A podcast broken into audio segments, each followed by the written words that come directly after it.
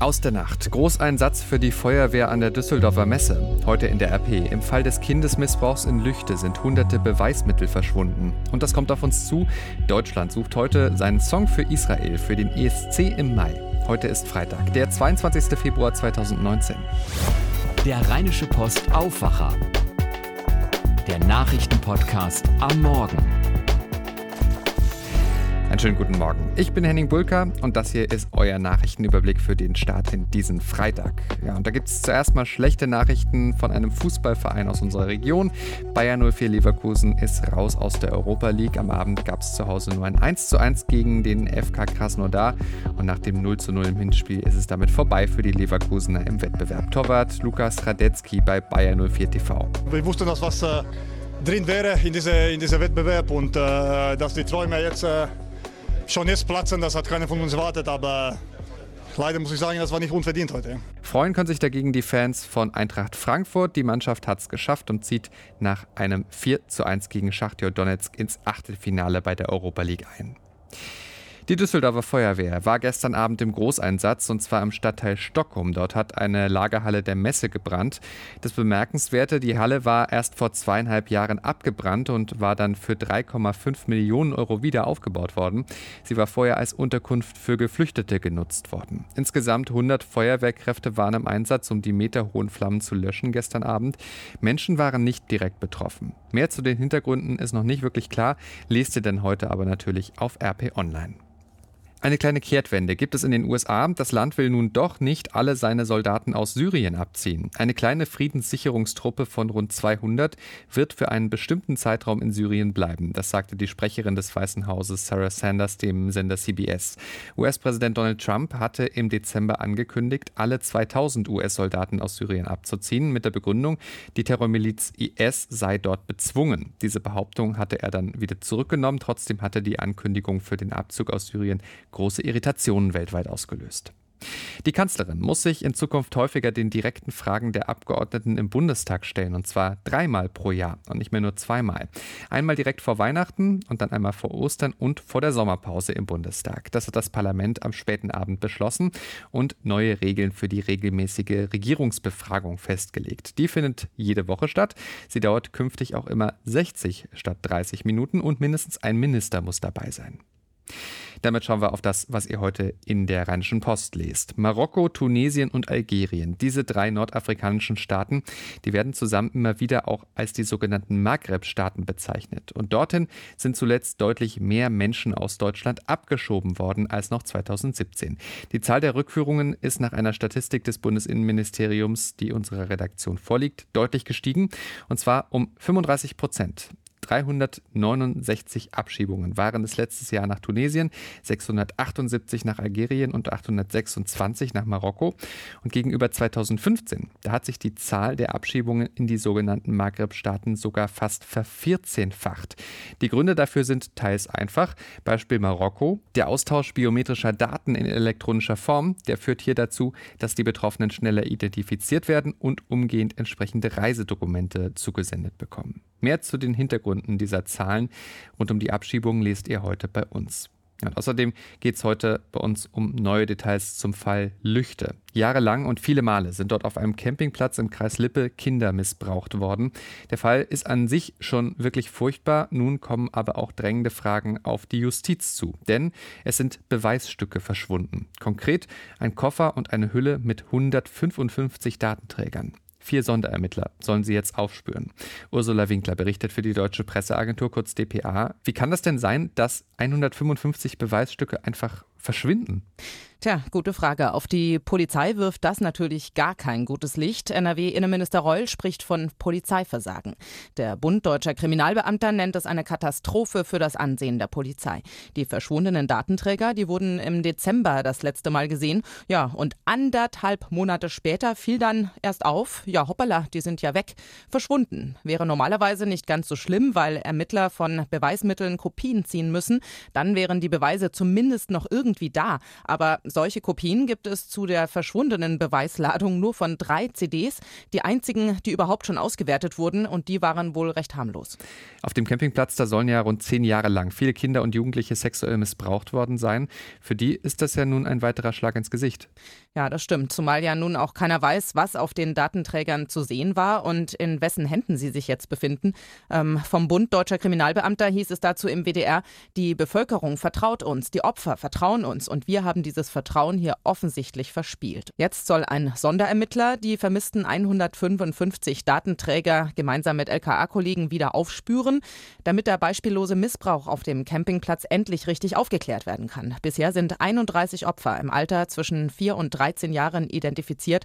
Drei Männer sitzen ja deswegen in U-Haft. Ursula Winkler, Dankeschön. Ihr habt das gehört, NRW-Innenminister Herbert Reul spricht ganz offen von Polizeiversagen. Trotzdem erhöht dieser Fall jetzt natürlich den Druck auf ihn. Im Gespräch mit unserer Redaktion bringt die SPD, also die Opposition im Landtag, deshalb auch schon einen Untersuchungsausschuss ins Gespräch. Der innenpolitische Sprecher der SPD im Landtag, Hartmut Ganske, sagte uns, wenn Innenminister Reul in diesem Polizeiskandal keine lückenlose Aufklärung liefert, wird das ein parlamentarischer Untersuchungsausschuss leisten müssen. Heute ist das Thema Missbrauch von Kindern und Jugendlichen auf jeden Fall auch schon Thema im Landtag. Die Regierungsfraktionen wollen bessere Schutzmaßnahmen entwickeln, um einen Fall wie den in Lüchte künftig zu verhindern. Bevor wir auf das schauen, was heute wichtig wird, ein Hinweis in eigener Sache. Ab heute neu auf euren Podcast-Endgeräten ist nämlich die aktuelle Folge unseres Düsseldorf-Podcasts Rheinpegel mit Helene Pawlitzki und Arne Lieb aus unserer Düsseldorfer Lokalredaktion. Arne und Helene, worüber sprecht ihr denn? Es wird super viel diskutiert im Moment über die Frage, ob Düsseldorf nicht vielleicht ein neues Opernhaus braucht. Äh, das, was wir haben, was ja auch Duisburg mitspielt, die Oper am Rhein, das ist nämlich ziemlich marode und jetzt sind Entwürfe veröffentlicht worden, die sehr spektakulär sind, was dazu führt, dass alle darüber reden, ob es nicht toll wäre, sowas wie eine Elbphilharmonie in Düsseldorf zu haben. Und wir haben festgestellt, dass es viel interessantere Berufe als Journalist gibt. Helene hat nämlich einen hauptberuflichen Schinkenmeister getroffen und erzählt mal, was so ein Mensch den ganzen Tag tut. Ja, und den Rheinpegel-Podcast findet ihr überall, wo es Podcasts gibt und auf rp-online.de slash Rheinpegel. Schauen wir jetzt auf das, was heute wichtig wird. Im Vatikan geht heute der historische Gipfel zu den Missbrauchsskandalen in der katholischen Kirche weiter. Mehr als 100 Bischöfe aus aller Welt sind dazu in den Vatikan gekommen. Es geht darum, wie die Kirche sexuellen Missbrauch an Kindern durch Priester in Zukunft verhindern kann. Heute, am zweiten Tag des Treffens, steht das Thema Rechenschaftspflicht im Zentrum. Neben Vorträgen, Fragerunden und Arbeitsgruppen sollen auch wieder Berichte von Opfern gehört werden. 2018 war ein neues Rekordjahr für die deutschen Kassen. Trotz Konjunkturabschwächung hat der deutsche Fiskus wieder mehr eingenommen als ausgegeben. Genauer gesagt, es gab einen Rekordüberschuss von 59,2 Milliarden Euro bei Bund, Ländern, Gemeinden und Sozialkassen. Das zeigen vorläufige Angaben und heute werden dazu die genauen Daten vorgestellt. Vor dem Duisburger Schwurgericht beginnt heute der Prozess um einen ziemlich grausamen Mordfall. Angeklagt ist ein 40-jähriger Mann aus Hünxe. Er soll im September einen 82-jährigen Bekannten mit einer Axt erschlagen haben. Laut Anklage hat der Rentner bei der Tat vor dem Fernseher gesessen. Er soll den Angeklagten schon seit Jahrzehnten gekannt und zuvor selbst ins Haus gelassen haben. Nach dem Tod des 82-jährigen soll der 40-jährige 200 Euro Bargeld und eine Scheckkarte mitgenommen haben und mit der sind dann später weitere 1000 Euro abgehoben worden. Heute ist Freitag und damit ein weiterer Tag für die Schülerbewegung Fridays for Future. Für Umwelt- und Klimaschutz wollen auch heute wieder Schüler und Studierende auf die Straße gehen. In NRW sind unter anderem in Düsseldorf, Bochum, Duisburg, Köln und Paderborn Aktionen geplant. Zusammen dürften es wieder tausende Teilnehmer werden. Wir blicken nach Südamerika. Dort findet heute in Kolumbien an der Grenze zu Venezuela ein Benefizkonzert statt, initiiert von Richard Branson für die notleidende Bevölkerung in Venezuela. Auftreten soll unter anderem der Sänger Luis Fonsi, den kennt ihr bestimmt von Despacito. Unterdessen hat Venezuelas Präsident Maduro die Schließung der Grenze zum Nachbarland Brasilien angeordnet. Maduros Gegenspieler, der selbsternannte Interimspräsident Guaido, hat angekündigt, morgen Hilfsgüter aus Kolumbien ins Land zu holen. Zurück nach Deutschland, denn hier ist heute der Tag gekommen für den nächsten Vorentscheid, für den Eurovision Song Contest. Jahrelang mussten Deutschlands ESC-Fans sich ja mit hinteren oder letzten Plätzen im Finale abfinden, bis zum vergangenen Jahr. Da ist Michael Schulte dann Vierter geworden und heute nun entscheidet sich in Berlin, wer in diesem Jahr beim ESC ins Rennen geht für Deutschland. Der ESC, der findet diesmal in Israel statt. Thomas Bremser berichtet für die DPA. Sieben Songs stellen sich zur Wahl in der ARD-Show Unser Lied für Israel. Wer gehört denn dieses Jahr zu den Favoriten? Also wer könnte uns da in Israel vertreten?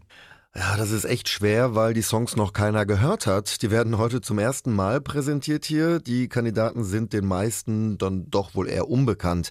Eine Indie-Pop-Sängerin aus Hessen, eine Songwriterin aus Würzburg und ein Frauenduo. Auf jeden Fall Frauenpower. Nur zwei junge Männer sind mit dabei. Die haben zumindest einen kleinen Vorteil, denn die haben sich bei The Voice of Germany schon eine kleine Fanbase aufbauen können, auch wenn sie beide nicht gewonnen haben. Es ist jetzt das zweite Mal, dass es den ESC-Vorentscheid in dieser Form gibt und beim ersten Mal, da lief es ja gleich ganz gut. Genau, da hagelte es ja plötzlich zwölf Punkte für Michael Schulte. Our 12 points go to Germany! Germany,